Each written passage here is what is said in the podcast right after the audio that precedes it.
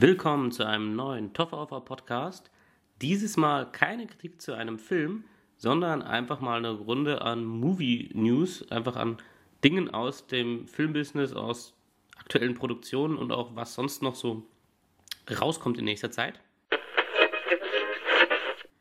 Als allererstes steht auf meinem Plan hier Zoolander 2. Der Trailer ist endlich raus und das ist ein Film, den natürlich viele Leute, die auf dieser Seite sind, wahrscheinlich eher nicht erwartet haben oder jetzt nicht wirklich darauf gewartet haben und ja, Vorfreude für Zoolander entwickeln.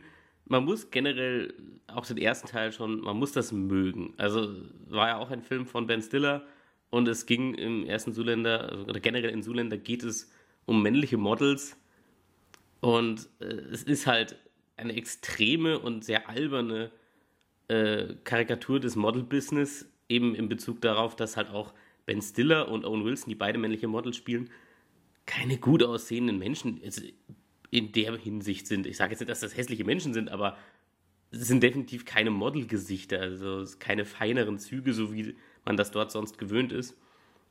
Und deswegen war das schon der Grundwitz einfach, dass man hier Leute in eine Rolle packt, die überhaupt nicht da reinpassen. Und ich persönlich mochte Zoolander 1 gerne. Also ich mag nicht alle albernen Filme von Ben Stiller. Auf keinen Fall. Auch so die letzteren sind irgendwie nicht mehr so gut. Aber Zoolander war einfach noch zu der Zeit, wo ich, also ich bin da voll drauf abgegangen. Also war auch so ein Film, der davon gelebt hat, unglaublich viele Cameos drin zu haben. Also ganz viele Stars haben sich selber gespielt. Und wenn es auch nur für fünf Sekunden teilweise waren. Aber da war David Bowie drin, Natalie Portman, Billy Zane damals. Damals war Billy Zane auch noch ein Begriff für die Leute. Und ich fand das sehr, sehr witzig, also, dass auch Leute aus der Modelindustrie sich selbst aufs Korn nehmen. Also Claudia Schiffer kommt auch vor. Und ja, gesagt, ich fand den sehr, sehr lustig. Ist natürlich sehr, sehr, sehr albern. Also wirklich so in die Richtung von Die nackte Kanone und sowas. Also völlig extrem. Also kein sehr subtiler und äh, hintergründiger Humor. Aber hat auf jeden Fall sehr gut für mich funktioniert.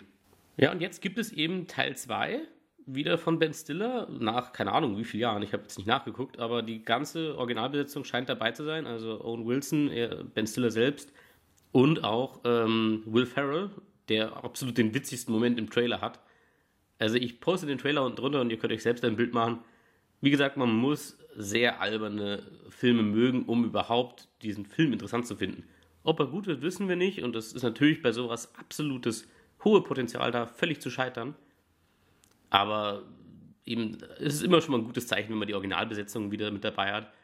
Und dann noch als äh, kleines Zucker äh, eben sowas wie Penelope, Penelope Cruz. Aber ja, wird man mal sehen, ob der gut wird oder nicht. Ist für mich natürlich schon sowas, wo ich relativ sicher reingehen werde. Ob, also, obwohl es so albern ist. Also, ich ist jetzt auch kein nicht einer der zehn Filme, auf die ich am meisten warte nächstes Jahr. Aber es ist trotzdem sowas, da kann man, das ist sowas, wo ich super abschalten kann. Das beleidigt mich persönlich als Zuschauer aber nicht, so wie Transformer das, Transformers das zum Beispiel tun.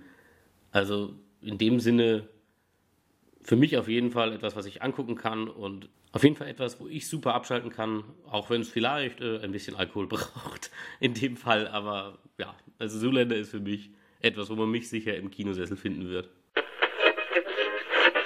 Dann als zweite News, also das heißt News, also ist jetzt nichts Außergewöhnliches, aber ähm, ja, nachdem der letzte Mission Impossible Teil Rogue Nation extrem erfolgreich war, will das Studio natürlich so schnell wie möglich den nächsten rauspressen. Und bei Mission Impossible ist es ja eigentlich gang und gäbe, wenn man das mal ein bisschen verfolgt hat, dass jeder Film von einem, einem anderen Regisseur äh, ja, bearbeitet wird. Und im letzten war es Christopher McQuarrie, der ja Jack Reacher und auch Edge Edge of Tomorrow da auch verbandelt war. Und äh, ja, jetzt soll er aber scheinbar doch auch den nächsten Mission Impossible Teil noch machen. Das sind immer noch Gerüchte, es ist keine offizielle Bestätigung hierzu und vielleicht ist diese News von mir hier innerhalb von drei Tagen auch schon völlig veraltet. Aber im Moment ist es eben das aktuelle Gerücht und es ist eben interessant insofern, weil das normalerweise nicht der Fall ist, dass jemand äh, einen zweiten Mission Impossible Teil macht. Aber äh, eben das Studio wünscht es sich scheinbar nach äh, Angaben von Leuten, die äh, an den Quellen sitzen, aber eben keine offiziellen Angaben machen wollen.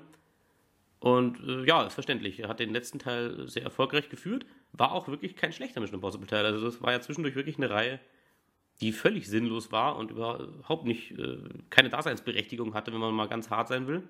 Und auch ich selber fand Rogue Nation, äh, wenn ihr eure, wenn ihr die Podcast-Kritik von mir anhört, fand ich nicht übel. Also er hatte wirklich seine Vorteile für einen leichten und oberflächlichen Popcorn-Action-Film natürlich. Also immer in Bezug darauf, was ein Film auch sein will. Und das hat er auf jeden Fall erreicht. De dementsprechend äh, hätte ich auch nichts dagegen, wenn Christopher McQuarrie nochmal zurückkommt und einen weiteren Teil macht. Aber das wird man dann sehen. Tom Cruise arbeitet aktuell auf jeden Fall am zweiten Jack Reacher-Film, der lustigerweise nicht von McQuarrie äh, inszeniert wird als Regisseur, aber das nur am Rande.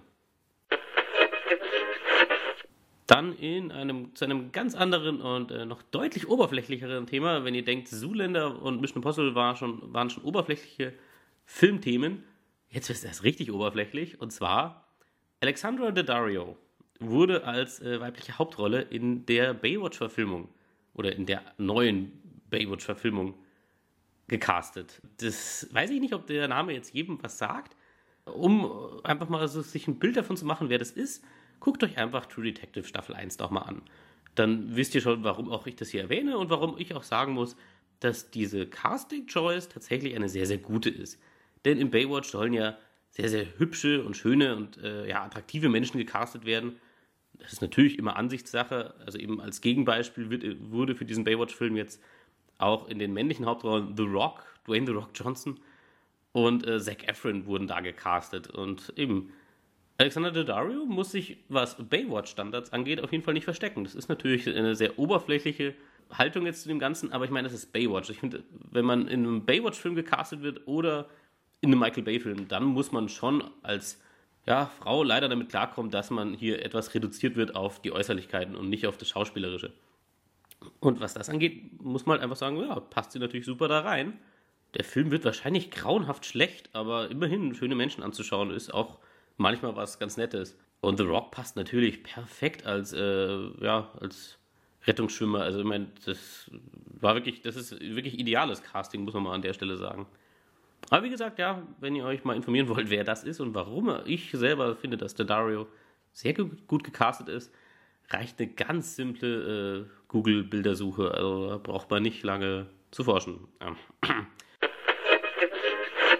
Ja, auf jeden Fall.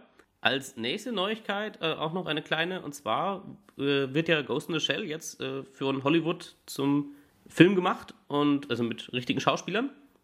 Und da gab es viel Kritik für diesen Film vorab oder für diese Produktion, weil man als Hauptrolle, in der Hauptrolle, in der weiblichen Hauptrolle Scarlett Johansson gecastet hat. Und dann ging es natürlich los, dass es hieß, ah, Hollywood, Whitewashing, immer alle Filme oder Konzepte, die eigentlich eben andere ethnische Gruppen im Vordergrund haben, werden dann einfach mit weißen Leuten besetzt.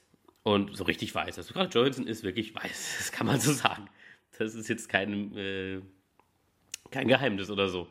Ich persönlich habe damit kein so großes Problem in dem Fall. Ich finde es auch manchmal doof, dass man überhaupt Dinge immer remaken muss und so. Also das ist natürlich was, ein Hollywood-Syndrom, was sehr nervt.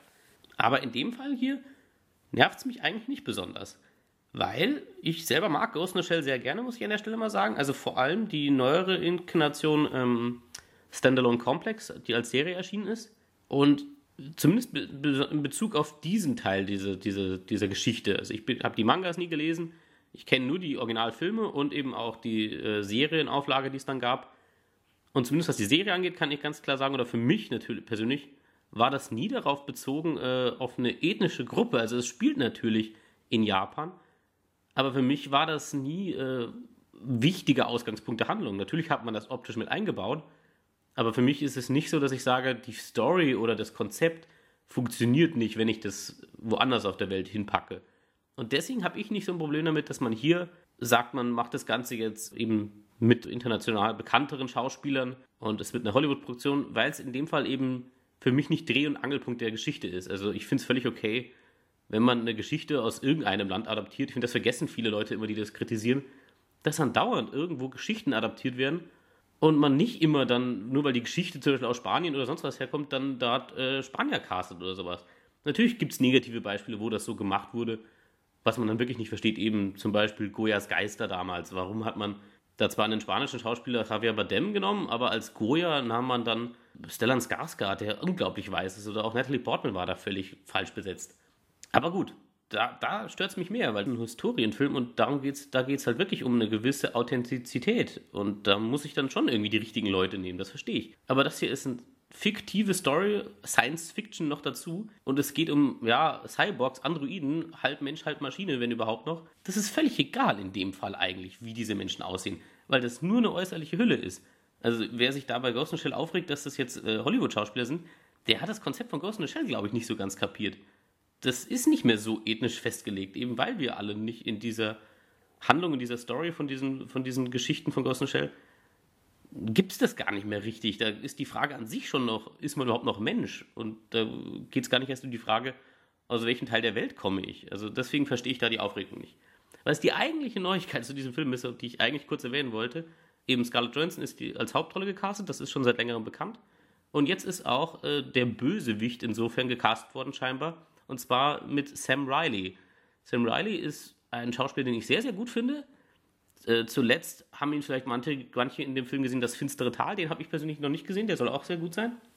Aber ich kannte ihn ursprünglich aus Control und On the Road war auch drin. On the Road war jetzt nicht ein unbedingt perfekter Film, aber Sam Riley selber als Schauspieler finde ich richtig, richtig gut und ich bin froh, dass er äh, jetzt mal eine richtige große Mainstream-Rolle bekommt, weil da kann ich mir auch super drin vorstellen und das ist ein Schauspieler, der zumindest in diesen kleineren Filmen seinen Figuren sehr viel Tiefe verliehen hat und ein bisschen Melancholie da immer mit drin war und deswegen finde ich, ist das eine gute Casting-Entscheidung hier. Gerade eben, weil man sagt, okay, Scarlett Johansson ist der große Name und Sam Riley ist jetzt kein Name, der riesige Poster anführt, aber auf jeden Fall ein guter Schauspieler, der auch eine gewisse Tiefe dann zu sowas mit reinbringen kann. Und deswegen finde ich das eine sehr, sehr gute Casting-Entscheidung. Und als eigentliche Hauptnews, die ich jetzt zuletzt noch behandeln möchte, äh, geht es um einen Film, den Robert Rodriguez und John Malkovich gemacht haben. Und das Besondere an diesem Film, warum ich den jetzt erwähne, der heißt A Hundred Years.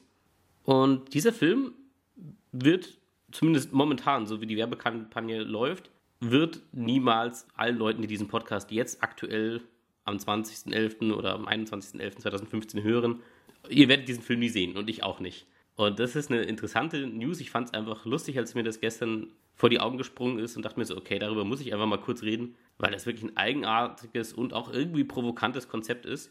Dieser Film entstand in Zusammenarbeit oder eher im Auftrag von einer Cognac-Firma, und zwar Remy Martin. Ich hoffe, ich spreche es halbwegs richtig aus. Und die haben einen Cognac in ihrem Sortiment, äh, Louis XIII. Und Louis XIII ist ein, ein Cognac, der 100 Jahre reift, bevor er äh, ja, über die Ladentheke geht. So eine Flasche davon kostet äh, auf Amazon so circa 2000 Euro, habe ich mal nachgeguckt. Werden auch nur sehr wenige da jedes Jahr hergestellt von. Und eben, es geht halt sehr viel für, für Arbeit voran, also vorneweg. Also natürlich hat man da nicht Unmengen von diesem Zeug, weil ja, muss ja 100 Jahre durch die Gegend gelagert werden. Und genau, die, diese Firma hat äh, eher John Malkovich direkt darauf angesprochen, dass sie gerne einen Film machen möchten oder haben möchten und ob ihm denn ein Konzept einfallen würde. Zumindest hat John Malkovich sich so dazu geäußert. Und dann gab es eben die Zusammenarbeit mit Robert Rodriguez und die haben jetzt einen Film gemacht. Und dieser Film wird äh, 2115 oder 2115 wird er dann veröffentlicht, dieser Film. Und äh, im Moment eben ist er jetzt gemacht worden, der Film. Der Film ist fertig, soweit ich verstehe. Und ja, aber es wird ihn keiner von uns hier zu, Sicht, zu Gesicht bekommen, weil in 100 Jahren, also okay, wenn jetzt hier jemand, äh, vielleicht ein Achtjähriger zuhört, dann traue ich ihm zu, dass er 108 Jahre alt wird aber ich glaube, mein Durchschnittspublikum ist ein bisschen älter und ich glaube nicht, dass, also ich möchte niemandem seinen gesunden Lebensstil absprechen, aber diesen Film zu erleben ist sehr unwahrscheinlich. Was irgendwie provokant ist und auch ein bisschen, ja, fast ein bisschen deprimiert. Also ich habe diese News gelesen und dachte mir so, oh, ich, ich will es nicht wissen, was für äh, Filme noch gemacht wurden und, und, und toll sind. Ich möchte jetzt auch nicht, dass mir heute jemand sagen kann, dass es irgendwann äh, Star Wars äh, Teil 14 gibt und ich den nicht sehen werde, weil der eben erst rauskommt, wenn ich lange tot bin. Das ist halt was, das möchte man eigentlich nicht wissen, was man alles verpassen wird.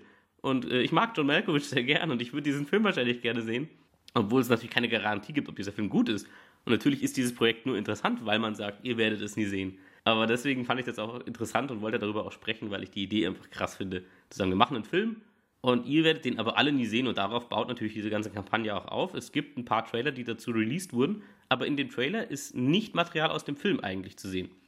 Man kann sich zwar vorstellen, dass, gerade weil es Robert Rodriguez ist, der Film schon in gewisser Weise so eine Optik haben wird. Denn Robert Rodriguez hat seine eigenen Greenscreen-Studios, wo er Sin City 2 zum Beispiel gedreht hat.